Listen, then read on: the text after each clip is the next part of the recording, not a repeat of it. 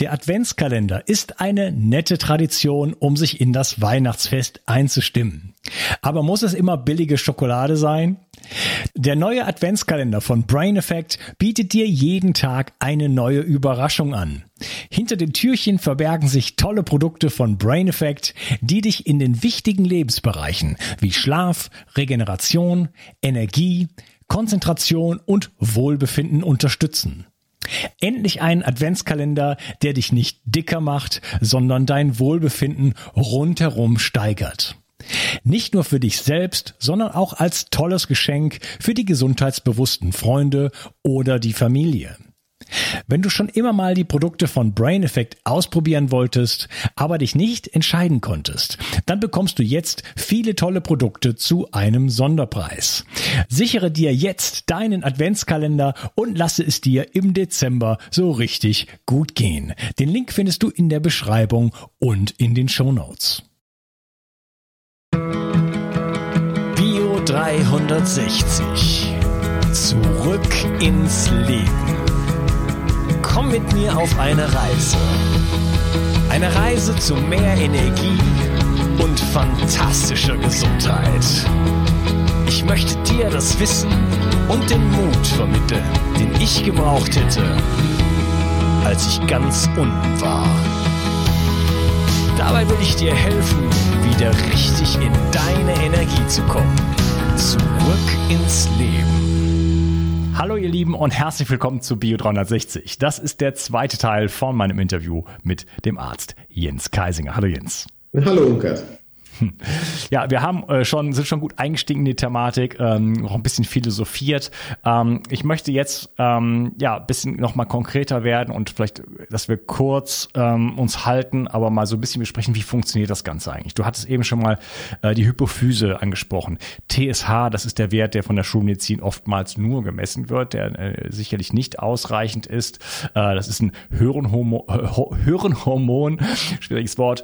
Und äh, dann gibt's halt T3, T4, äh, Reverse T, T ähm, äh, T3. Kannst du das mal so ein bisschen erklären? Was sind das für Hormone und was haben die so eine, wie, wie funktioniert diese ganze Kaskade eigentlich? Also die Schilddrüse wird durch die Hypophyse gesteuert. Die Hypophyse misst also im Grunde die Schilddrüsenhormone, das FT3 und das FT4 und entscheidet dann, ob TSH höher gesetzt wird, um die Schilddrüse zu stimulieren oder ob der TSH-Wert runtergesetzt wird, um die Schilddrüse so ein bisschen auszubremsen. Und ein Plateau hat die Schilddrüse übrigens hinsichtlich des TSH-Werts und auch der Schilddrüsenhormone in der Zeit zwischen 2 Uhr morgens und 8 Uhr morgens. Diese Ausschüttung des TSHs unterliegt einer Pulsation. Ne? Also mal sind die Werte etwas höher, mal sind sie etwas tiefer. Es gibt so 10 bis 20 Impulse pro Tag. Und ähm, im besten Fall ist es so, dass die Hypophyse genau die Schilddrüsenhormone produzieren lässt, ne, also die Schilddrüse so stimuliert, dass die Hormonwerte genau zu dem passen, was ich als Mensch brauche. So, und das unterliegt auch wieder einer feinen Regulation. Ne, also wir kennen das. Im Sommer, man ist nur mit einem T-Shirt äh, unterwegs, man geht noch irgendwo in einem Biergarten oder so was essen, trinken und es wird doch kühler als gedacht. Dann steht man da und denkt, ha, unglücklich, ich habe meine Jacke vergessen und friert. Und irgendwann merkt man, oh, mir ist gar nicht mehr zu kalt. Also obwohl die Temperatur weiter runtergegangen ist, bin ich nicht am Frieren. So, und das liegt daran, weil die Hypophyse diesen Kältereiz tatsächlich äh, aufnimmt und die Schilddrüse tatsächlich dann stimuliert, sodass die Schilddrüsenwerte dann höher sind. So, das hat auch dann den Effekt, dass ich dann vielleicht im Laufe des Abends nicht ganz so müde werde, würde, wie ich wäre, wenn ich mich warm eingepackt habe, weil tatsächlich dieser Kältereiz die Schilddrüse stimuliert und ich damit dann tatsächlich auch deutlich weniger müde im Laufe des Abends bin. Das heißt, ne, jemand, der sich warm einpackt im Biergarten, dem nicht zu kalt ist, da läuft die Schilddrüse eher tiefer und man wird müde. Zieht man die Jacke aus, friert ein bisschen, ist man tatsächlich dann wacher. So, die Hypophyse unterliegt nach noch einer weiteren Kontrolle, nämlich durch den Hypothalamus. Da ist ein Hormon, das wiederum die Steuerung der Schilddrüse steuert. Also im Grunde wird die Schilddrüse über zwei Zentren im Gehirn überwacht und gesteuert. Der größte Impuls, um den TSH-Wert zu äh, senken, kommt von dem T3, aber letztendlich T4, T3, wenn sie entsprechend hoch sind, sorgen immer dafür, dass der TSH-Wert dann entsprechend runtergeht. Ja, und so würde man dann auch in der allgemeinmedizinischen Praxis vorgehen. Man misst den TSH-Wert. Ist der zu tief, geht man davon aus, dass die Schilddrüse durch die Schilddrüsenhormone den TSH-Wert runtergedrückt hat. Sprich, die Schilddrüse arbeitet zu aktiv, sodass das Hirn sagt, liebe Schilddrüse, hör auf. Sprich, der TSH-Wert ist dann kleiner als 0,3 zum Beispiel. Umgedreht ist es so, wenn der TSH-Wert sehr hoch ist, also Schulmedizin hat dann einen entsprechend hohen Bereich. Ne? Also bei vielen ist der Wert erst dann erhöht, wenn er oberhalb von 3,9 oder 4 ist. Dann heißt das, dass das Hirn quasi die Schilddrüse anschreit, ne? nach dem Motto, jetzt mach mal mehr. Ja, das würde also dann bedeuten, dass wir eine Schilddrüsenunterfunktion haben. Ne? Das täuscht aber darüber hinweg, dass wenn Menschen einen Jodmangel haben, ne? also Jod ist für die Schilddrüse essentiell, um die Schilddrüsenhormone zu produzieren, habe ich einen Jodmangel, dann geht der TSH-Wert auch rauf, auch wenn die Schilddrüsenwerte normal sind, weil der TSH-Wert dann für die Schilddrüse bedeutet, dass das Gewebe größer wird und damit dann aus dem Blut auch mehr Jod rausgefischt werden kann. Ne? Also ist wenig Jod im Blut, dann muss die Schilddrüse größer werden, damit wird das Netz quasi für das Jod größer und ähm, das Hirn denkt, dass dann die Hormonproduktion wieder ausreichend stattfinden kann. Mhm, ja, das, das ist der, der, so der, genau, der sogenannte Kropf. Äh, ja, was sind denn so die häufigsten Ursachen? Du hast jetzt schon mal Jod angesprochen. Ähm, da gibt es ja noch ein paar andere Kofaktoren, die überhaupt, also es ist ja, wir brauchen ja erstmal schon mal Bausteine, um überhaupt ähm, Schilddrüsenhormone bauen zu können, oder? Da ist es ja oft schon, da, da fehlt es ja schon. Man kann ja kein Haus bauen, man braucht einen Plan und so weiter, aber man braucht auch ein paar, paar, paar äh, Bestandteile und äh, da ist halt die Frage, sind die, in, in, sind die überhaupt in ausreichender Form verfügbar? Also wir brauchen ein paar Enzyme, die in der Schilddrüse die Schilddrüsenhormone entstehen lassen. Also spielen Aminosäuren eine Rolle, da spielen eine Enzyme eine Rolle, die im Grunde dann das Jod auf diese Aminosäuren, auf das Tyrosin übertragen und dann entstehen im Grunde die Schilddrüsenhormone in einer inaktiven Form. Das ist das T4. Die Schilddrüsenhormone werden in der Schilddrüse in so einer Sehenstruktur gespeichert und können dann bei Bedarf äh, da rausgeholt werden, werden entsprechend aktiviert, gehen als T4 in den Stoffwechsel und werden dann auf zellulärer Ebene in T3 umgewandelt. Das machen sogenannte Deioidasen. Von diesen Deioidasen gibt es äh, unterschiedliche Formen. Drei Stück sind das, die in unterschiedlichen Organen dann auch unterschiedlich aktiv sind. Die können die Schilddrüsenhormone von T4 in T3 umwandeln, aber auch wieder von T3 in T4 und auch entsprechend deaktivieren. Ja, und äh, je nachdem, wie leistungsfähig diese Organe sind, funktioniert das besser oder schlechter. Auch da ein interessantes Detail. Entfernt man Frauen die Gebärmutter, entfernt man übrigens ein Organ, in dem das T4 in das T3 umgewandelt werden kann.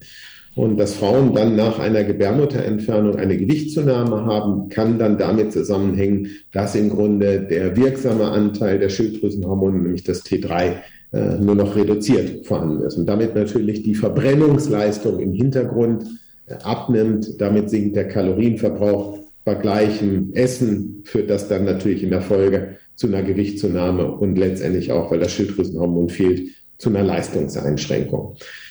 Bei der Umwandlung übrigens auch da, ne, viele wissen, dass wenn man ähm, Jod zusetzt, sollte man auch einen Stoff zusetzen, nämlich das, was wir auch in Paranüssen haben, ne? nämlich das Selen, ganz genau. Ne? Warum ist das so? Bei dem Übertragungsprozess des Jods auf die Aminosäuren entsteht Wasserstoffsuperoxid. Das ist ein normaler Prozess in der Schilddrüse. Wasserstoffsuperoxid ist natürlich ein hochgradiger Radikalbildner und würde auch Entzündungsprozesse auslösen. Die Natur weiß das bei uns Menschen und setzt entsprechende Enzyme ein, die dieses Wasserstoffsuperoxid dann unschädlich machen. Und diese Enzyme sind selenabhängig. So, und wenn jemand ähm, einen Selenmangel hat, dann ist natürlich ähm, damit zu rechnen, dass entsprechend Wasserstoffsuperoxid beziehungsweise ein Entzündungsreiz in der Schilddrüse entsteht. Und das ist dann so auch ein Einstieg in Schilddrüsenerkrankungen. Mhm, okay, also du hattest äh, Aminosäuren angesprochen, du hattest Jod angesprochen und Selen. Ähm, Würdest du sagen, dass 360 Vital ein tolles Schilddrüsenmittel ist? Es gehört tatsächlich noch mehr dazu als nur das äh, Selen. Ne? Es gibt also in der Schilddrüsenhormonproduktion noch diverse Kofaktoren, die in der Schilddrüse wichtig sind. Dazu gehört Zink, äh, dazu gehört Vitamin Q10, dazu gehören die Mineralien. Ne? Also was alles drin ist. was alles drin ist. Ne? Also es ist ja interessant, wenn äh, wir Messungen machen, ne? ähm, ist es bei den meisten Menschen so, dass sie im Bereich der Mineralstoffe ihre Defizite haben. Und gerade beim Jod ist das beim modernen Menschen echt äh, eklatant. Also die Empfehlungen für Jod äh, sind in Deutschland ja äußerst winzig. Ne? Also ich, ne, wenn in Deutschland 300 Mikrogramm Jod zugesetzt werden, dann gilt das schon als eine Hochdosis und ist assoziiert mit entsprechenden autoimmunen Schilddrüsenerkrankungen, wobei gezeigt werden konnte, dass die Substitution von Jod hinsichtlich Schilddrüsenerkrankungen überhaupt gar keinen Vormarsch bedeutet, sondern erst dann, wenn Jod in einen Selenmangel gegeben wird, dann wird es zu einem Problem. Ja? Ähm, wichtig zu wissen ist das, weil wenn man die Japaner nimmt, ich weiß nicht, ich vermute mal, dass du das auch weißt, ne, die Jodaufnahme in Japan, die durchschnittliche Jodaufnahme liegt bei 1013. Nee, 1200 Mikrogramm. Also wenn man offiziellen japanischen Daten folgt, ist die durchschnittliche Aufnahme in Japan bei 1300 äh, Mikrogramm, also 1,3 Milligramm. Mhm. Ähm, in Deutschland werden 300 Mikrogramm, also 0,3 Milligramm schon als problematisch angesehen. Äh, wenn man bei traditionell lebenden Japanern guckt, dann ist die Jodaufnahme, also mit Sushi und äh, den Algen, die dort gegessen werden und auch traditionell viel Fisch, ist die Durchschnitt, also ist die Aufnahme durchaus bei 40, 50, 60.000 Mikrogramm. Ja? Und die Japaner gelten tatsächlich als das gesündeste Volk der Welt. Und es gibt auch Untersuchungen, die zeigen, wenn Japaner in die USA auswandern, ja, das Brustkrebsrisiko ist in Japan deutlich geringer als in den USA. Nach zehn Jahren sind die Japaner aber auf dem gleichen Level. Und wir können das heute tatsächlich auf die Jodaufnahme zurückführen. Ne? Das ist halt hoch erstaunlich. Ne? Und vor dem Hintergrund, ich bin ein Fan, äh, Jod zuzusetzen, ähm, durchaus auch in Mengen, die ähm, deutlich über dem sind, was klassisch empfohlen wird. Hinsichtlich des Verschreibens stehe ich als Arzt ja auch immer in der Haftung. Ne? Das darf man ja auch nicht vergessen. Also die Frage ist, was kann ich jetzt als Arzt verordnen, ohne dass mich meine äh, Kollegen an langgezogenen Ohren aus der Praxis schleifen? Da kann man dann also durchaus sagen, 1000 Mikrogramm kann man verordnen. Man kann auch auf 1200 Mikrogramm gehen und ist dann auf dem Level, äh, den äh, der Japaner im Durchschnitt zu sich nimmt. Die Verordnung von solchen Präparaten, zum Beispiel wie Jodoral mit 12.500 äh, Mikrogramm, 12,5 Milligramm, ähm, das ist auf einem ärztlichen Rezept eine rasante Nummer. Ne? Wenn man dann entsprechend bissigen Endokrinologen dann auf der Gutachterbank sitzen hat, hm, da kriegt man als Arzt dann Schwierigkeiten. Ne? Ist vielleicht eine Erklärung dafür, wenn jetzt hier die einen oder anderen Kandidaten zuhören und Jodoral nehmen und sich wundern, dass Ärzte da sehr zurückhaltend sind, solche hohen Dosierungen zu verschreiben. Das hängt immer auch mit der gutachterlichen Situation zusammen, ne? wenn es mal zu einer Klage kommen sollte. Ne? Haben wir jetzt noch nicht erlebt, aber das darf man nie so ganz aus dem Blick verlieren. Ne? Mhm. Nur mal um okay. das mal zu erwähnen. Ne? Ja, okay. Aber halt in Kombination mit Selen halt sehr wichtig. Ne? Ähm, ja, wie kann man denn überhaupt so eine Schilddrüsenunterfunktion oder Überfunktion, vielleicht das auch nochmal kurz auseinanderhalten, ähm, richtig dann diagnostizieren? Weil, wie gesagt, die Leute gehen zum Arzt und sagt ja, wieso TSH ist in Ordnung. Äh, das kann es nicht sein. Ja, genau. Ne? Mhm, richtig. Ne? Also das, was viele kennen, kalte Hände, kalte Füße. Ne? Ein Symptom. Der andere Part ist Verstopfung. Ne? Also Schilddrüsenhormone regeln die Verdauung. Wir wissen, wenn jemand eine zu hochlaufende Schilddrüse hat, dann hat er eher mit Durchfallen und häufigen Stühlen zu ist kämpfen, ist es eine Unterfunktion, gibt es die Verstopfung. Also kalte Hände, Verstopfung, Herzrhythmusstörungen, äh, diese Palpitation, dieses Herzklopfen, was wir bis in den Hals merken, gehören mit dazu. Ähm, die Augenbrauen verändern sich, das Haarwachstum verändert sich, die Haare fallen aus aber auch solche exotischen Symptome, das finde ich immer lustig. Jucken in den Gehörgängen gehört zum Beispiel auch mit dazu. Zyklusprobleme gehören mit dazu. Unfruchtbarkeit, also unerfüllter Kinderwunsch, ist auch ein Hinweis darauf. Aber auch Einschlafstörungen gehören mit dazu. Ne? So Schilddrüsenhormone zu hoch man kann nicht einschlafen. Schilddrüsenhormone zu niedrig übrigens kann man auch nicht einschlafen. Man ist todmüde, aber man kann nicht einschlafen. Ähm, Nagelprobleme gehören mit dazu, trockene Ellenbogen gehören mit dazu, rheumatische Beschwerden gehören mit dazu, Gedächtnis, Konzentrationsprobleme, Müdigkeit nach dem Essen, Müdigkeit mittags. Also es gibt ein ganzes Potpourri an Symptomen mit vielen Symptomen, wo man überhaupt nicht denken würde, dass das überhaupt mit der Schilddrüse assoziiert ist. Wir haben uns hier mal den Spaß gemacht und haben mal eine ähm, DIN A4-Liste gemacht mit allen Symptomen, die so mit der Schilddrüse assoziiert ist. Ne? Also auch bei jungen Frauen äh, wenn der Zyklus nicht einsetzt, gehört das mit dazu. Ähm, ADHS, ADS gehört genauso mit dazu. Kann man kurz gucken, ob ich diese Liste finde. Ähm, das ist immer ganz witzig, die mal zu sehen. Da ist sie. Guck mal, direkt gefunden. Ne? Das, das ist so eine, äh, so eine, Liste, ne? da steht dann so alles drauf, äh, was man mit einer Schilddrüsenunterfunktion dann in Verbindung bringen kann. Ich finde das immer ganz interessant, wenn ich den Verdacht habe, den Menschen das mal. Die Idee ist jetzt nicht sehen, das waren so gefühlt 60 äh, verschiedene Punkte.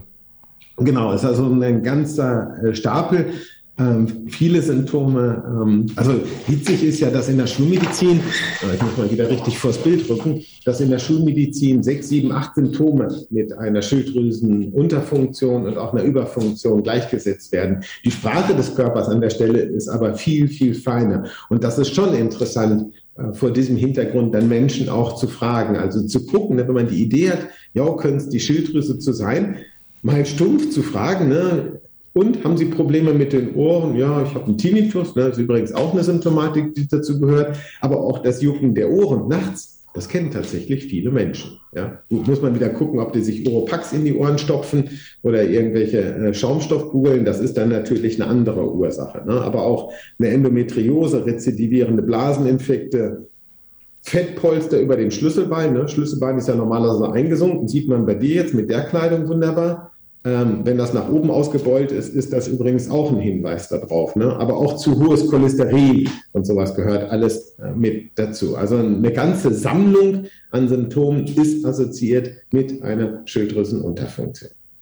Mhm. Bei einer Schilddrüsenüberfunktion ist es halt umgedreht. Ne? Also Schilddrüsenhormone haben, wenn sie zu niedrig sind, auf das Herz einen destabilisierenden Effekt. Also das heißt, es kann Arrhythmien, dieses äh, Pulsieren des Herzens äh, geben, äh, aber auch Blutdruckveränderungen gehören mit dazu. Das heißt, Schilddrüsenhormone sind zum Beispiel auch dafür verantwortlich, dass sich die kleinsten Blutgefäße bei uns Menschen weitstellen können und damit natürlich die Regulation des Blutdrucks möglich ist. Die meisten Menschen würden denken, dass eine Schilddrüsenunterfunktion mit einem niedrigen Blutdruck verbunden ist. Nee, das muss nicht sein. Ein Bluthochdruck kann durchaus damit verbunden sein, dass die Menschen zu niedrige Schilddrüsenhormone haben. Das heißt, so auf den Punkt gebracht sind die Schilddrüsenhormone tatsächlich in der Lage, ganz viele Gewebe in die Mitte zu bringen und leistungsfähig zu machen. Fehlen die, destabilisieren Gewebe. Und das hat man zum Beispiel auch im Mund wenn jemand häufig mit einer Zahnfleischentzündung zu tun hat, immer wieder, ist das ein ganz fetter Hinweis auch auf eine Schilddrüsenunterfunktion. Ja, auch die Leistungsfähigkeit zum Beispiel von Nervenzellen im Ohr. Jemand mit einer Schilddrüsenunterfunktion neigt auch eher zu einem Tinnitus, weil die Stabilität der Nervenzellen letztendlich im Ohr auch mit der entsprechenden Energieversorgung zusammenhängen. Und Schilddrüsenhormone steuern die ATP-Produktion. Ja. Hm, okay, sehr spannend. Also da ist eine ganze Bandbreite an, an Symptomen, die man haben kann. Äh, wie sieht es denn mit der Diagnostik aus? Was muss denn, was, was muss man als gebildeter Patient wissen, um dem Arzt sozusagen auf die Sprünge zu helfen? Boah. Ja, da fragst du jetzt natürlich auch wieder den richtigen. Ne? Also erstmal ist es natürlich so, dass ich versuche, ähm, so, so einen therapeutischen Weg über das Anamnesegespräch zu finden. Ne? Wenn ich jetzt diesen Verdacht habe, dass jemand eine Schilddrüsenunterfunktion hat, ne, dann ist es natürlich toll, wenn ich das im Blut nachweisen kann. Aber was mache ich, wenn derjenige mit all seinen Werten im Referenzbereich ist? So knapp unterhalb der Mitte des Referenzbereiches, ja? Die Symptomsprache sagt, ja, Schilddrüsenunterfunktion, das Labor sagt, ja, nee, Mitte der Spielwiese. Super. Was mache ich? In der Medizin unüblich. Ich probiere es aus. Hm. Wie macht man das? Klassische Schilddrüsenhormone ist ein T4-Präparat. Das muss man erstmal zwei, drei Wochen nehmen, um einen Effekt zu haben. So 10, 14 Tage reichen in der Regel aus. Ähm, das als Therapieversuch einzusetzen. Ne? Wir setzen mal 25 Mikrogramm ein und gucken, ähm, ob es einen positiven Effekt hat oder nicht. Finde ich relativ unelegant, weil ein Mittel 10, 14 Tage zu testen, wenn es nicht das Richtige ist, finde ich nicht gut. Also ist die Frage, gibt es hinsichtlich der Schilddrüse Medikamente, mit denen man arbeiten kann, die eine Wirkung von jetzt auf gleich entfalten? So, und da ist man im Bereich der natürlichen Schilddrüsenhormone unterwegs. Es gibt die Schweineschilddrüsenhormone. Ne, das ist übrigens, wenn man 100 Jahre zurückgeht, äh, die Standardtherapie. Also erst Anfang des letzten Jahrhunderts wurden die Schilddrüsenhormone synthetisch hergestellt. Ansonsten dieses Bewusstsein für die Schilddrüse, das ist eins, das haben wir erst seit 150 Jahren. Und in der Anfangszeit ist es tatsächlich so gewesen, dass wenn man eine Schilddrüsenunterfunktion korrigiert hat, hat man das halt mit tierischen Schilddrüsenpräparaten gemacht. Heute gibt es noch ähm, äh, Schweineschilddrüsen, die auf dem Markt sind, die von unterschiedlichen Herstellern in unterschiedlichen äh, Qualitäten kommen. Wir machen das auch. Die Schweineschilddrüsenhormone sind von ihrer Dosierung ähm, in ganz niedrigen Dosierungen erhältlich. Wir nutzen ein Achtel Grain. Das entspricht, wenn man das ähm, T3, T4 anguckt, ungefähr 4 Mikrogramm T4 und 1,12 Mikrogramm T3. Das Tolle bei diesen niedrigen Schilddrüsenhormonen ist, dass die von der Dosierung so tief sind, dass wenn man das mal mit einer Tasse Kaffee äh, vergleichen sollte, entspricht das ein Schluck aus einem, von einem Cappuccino. Ja? So, um mal das einzusortieren. Wenn ich Menschen sage, wissen was, wir probieren bei Ihnen jetzt mal Schilddrüsenhormone aus, dann, oh, um Gottes Willen, ich bin doch kein Versuchskaninchen. Davon mal abgesehen, in der Medizin ist man zu ihrer aller Beruhigung immer ein Versuchskaninchen. Wir sagen das zwar ungern, aber letztendlich ist man das immer. So diese Achtel Grain. Ja, da läuft, läuft ja gerade so ein äh, Großversuch, habe ich mir sagen lassen. böse, böse. Ähm, na gut, ist ja nicht das Thema heute, aber gut. Diese Achtel Grains, das Beispiel bringe ich auch gerne. Meine jüngste Tochter, als sie anderthalb war, die hat mal im Rahmen einer Urlaubssituation so eine Dose aufbekommen und hat acht oder neun Stück von diesen Achtel Grain gegessen. Mittagszeit, ne, wurde auch müde und die Augen fielen immer mal wieder zu. Da stehe ich natürlich da, Kleinkind, keine Ahnung, wie diese Schilddrüsenhormone beim Kleinkind wirken. Ne? Wir sind mitten im Harz gewesen, der Empfang war grottig. Meine Frau kriegte natürlich die Krise. Ich habe mich damit auch nicht wirklich wohlgefühlt. Giftnotrufzentrale. Ne, habe ich die angerufen, habe gesagt, ne, so und so und die passiert nichts. Ist auch nichts passiert. Ne? Also ich sage dann zur Sicherheit, wenn ich diesen Versuch mache, meine jüngste Tochter mit anderthalb hat mal acht Stück, neun Stück von den Teilen gegessen, nichts passiert. Dann sind die Menschen auch beruhigt, wenn man diesen Versuch macht. Sprich, ich setze diese achte Grain ein in einer steigenden Dosierung. Jetzt ist es so, bei den natürlichen Schilddrüsenhormonen heißt es auch so, die sollte man ein paar Tage geben, bis man die Wirkung beurteilen kann. Wir haben festgestellt, die Wirkung ist wie bei einer Tasse Kaffee sofort und auch begrenzt. So, und auch bei einer Tasse Kaffee, wenn ich eine Wirkung haben will, sage ich ja nicht, Sie müssen die jetzt mal eine Woche lang trinken, bis Sie die Wirkung beurteilen können, sondern weiß jeder, kann man schnell beurteilen. Bei diesen Achtel Grains ist es in der Tat so, die Wirkung setzt nach einer halben Stunde ein und die ist auf fünf, sechs Stunden begrenzt. So, habe ich den Verdacht, jemand hat eine Schilddrüsenunterfunktion, dann mache ich den Therapieversuch und setze diese Achtel Grains mit bis zu drei Kapseln ein und gucke dann, ob es den Leuten besser geht. Und wenn man das so lange macht, wie wir das hier schon, wie ich das jetzt schon mache, ist das in der Regel ein Volltreffer. Das heißt, wir setzen diese Schilddrüsenhormone ein mit bis zu drei Kapseln und dann kommt die Rückmeldung Geisinger. Eine Kapsel, ich habe kaum was gemerkt. Zwei Kapseln, mir ging es total super. Und bei drei Kapseln habe ich mich gefühlt, als wenn ich eine Tasse Kaffee zu viel getrunken habe. Dann wissen wir, eine bringt nichts, zwei super, drei ist zu viel. Und in der Tat, dann lassen wir einen längeren Versuch laufen, gucken, ob sich das dann, wenn wir das länger machen, tatsächlich bestätigt. Ja. Das heißt, wir probieren es aus, ich titriere da rein. Und bei den natürlichen Schilddrüsenhormonen, weil die von der Wirkung so begrenzt sind, gibt es unterschiedliche Formulierungen. Es gibt viele Patienten, die mit der passenden Dosierung morgens verabreicht den ganzen Tag super klarkommen und nachts keine Probleme haben. Es gibt aber auch Menschen, die müssen das ähm, zweimal am Tag nehmen, ganz selten, dass sie es auch dreimal am Tag brauchen. Es gibt aber auch inzwischen bei den natürlichen Schilddrüsenhormonen retardierte Formen, die über den ganzen Tag dann freisetzen. Ja, also da bleiben im Grunde keine Wünsche offen. Und die natürlichen Schilddrüsenhormone sind von ihrem Impact, von der Wirkung deutlich eleganter und präziser, als es die klassischen in der Apotheke verfügbaren Schilddrüsenhormone sind. Ja, also die, die ja, da ist ja, da ist ja in, in so einem Schweinhormon, da ist ja auch, also ist ja das ganze äh, Paket sozusagen drin. Das sind ja noch viel mehr Hormone in Wirklichkeit. Wir reden ja, das ist ja eine total wie immer eine total vereinfachte Darstellung. In der Biologie äh, ist es ja viel viel komplexer. Das sind ja äh, Dutzende von Hormonen, richtig? Und gerade vor dem Hintergrund, dass die Schilddrüse in ihrer Wirkung immer noch eine Blackbox ist, finde ich die Arroganz einfach kapiert, dass man nur mit dem T4 reingeht, funktioniert nicht, sagt man, oh, nee, gut, das ist psychisch. Ja, super. Ja, wir haben ganz viele Menschen, die hinsichtlich der Schilddrüse sehr wohl schon einen Aufmerksamkeitsfokus auf eine eindeutige Diagnose haben. Und trotzdem, obwohl sie mit den Werten eigentlich gut eingestellt sind, und man würde sagen, oh, sie sind im oberen Drittel mit ihren Werten, sind sogar eher besser eingestellt als schlechter, ist es so, dass man mit den natürlichen Schilddrüsenhormonen deutlich bessere Effekte hat. Und das ist in der Tat so, wie du das sagst. Die natürlichen Schilddrüsenhormone bestehen halt aus einer pulverisierten Schilddrüse, aus einer getrockneten Schilddrüse, die nur hinsichtlich des T3, T4-Gehaltes standardisiert wird. Der Rest ist aber auch mit drin. Das heißt, das ist eine komplette Schilddrüse. Und die Wirkung ist im Grunde das Beste, was wir hinsichtlich der Schilddrüse machen können. Das heißt jetzt nicht, dass äh, man das T4 immer ersetzen muss. Es gibt ganz viele Menschen, die kommen mit den klassischen Präparaten klar. Es gibt aber Menschen, bei denen ist das nicht der Fall. Man muss sich dann einfach überlegen, was das in der Konsequenz bedeutet. Also das Thema ist die Schilddrüse. Ich nehme ein T4, aber es bleiben Symptome bestehen, die dann ja in der Regel auch mit anderen Medikamenten abgeholt werden, die dann auch wiederum ihr eigenes Nebenwirkungsprofil haben. Und mhm. wenn ich das natürlich dann deutlich exakter mit den natürlichen Schilddrüsenhormonen abholen kann, finde ich das ähm, hochelegant. Ja. Ja. Geht es denn darum, äh, das dann äh, lebenslang zu nehmen oder geht es darum, jetzt erstmal, so wie ich das verstanden habe, erstmal zu testen und erstmal zu sagen, aha, äh, trotz, ähm, trotz den, den, den Werten, die irgendwo im mittleren Bereich sind, haben wir hier eine starke Verbesserung. Also es liegt dann daran und äh, dann kann man ja vielleicht andere Maßnahmen auch noch einleiten.